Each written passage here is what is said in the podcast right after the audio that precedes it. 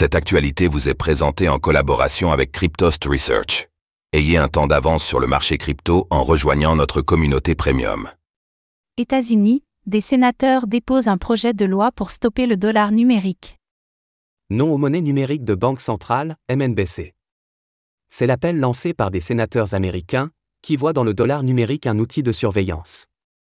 Que lui reprochent-ils exactement?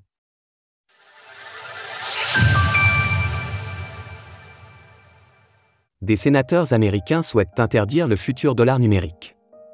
Des sénateurs demandent l'interdiction totale de toute forme de monnaie numérique de banque centrale, qui pourrait être développée par le Trésor américain.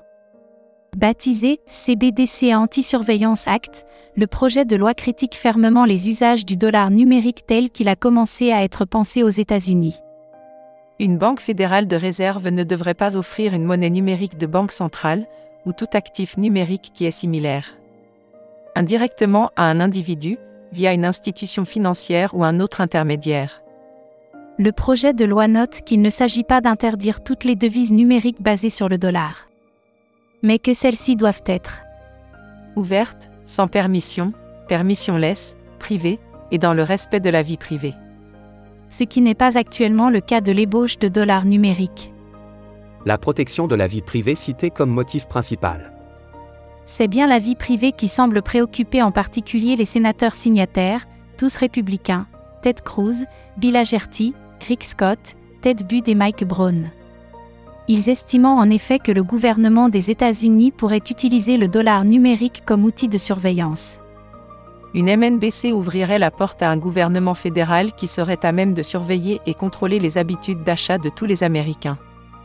Toute volonté d'établir une MNBC doit être opposée et stoppée. La loi proposée forcerait le Trésor à demander l'autorisation du Congrès avant d'émettre une MNBC, qui est décrite comme de l'argent programmable contrôlé par le gouvernement. Un enjeu majeur des années à venir? Si la bataille des républicains s'inscrit dans un contexte de campagne présidentielle, Donald Trump s'est ainsi récemment positionné pour le Bitcoin. Elle reflète cependant une thématique plus large. Les critiques faites au MNBC, que cela soit aux États-Unis, en Europe ou ailleurs dans le monde, se basent souvent sur la protection de la vie privée.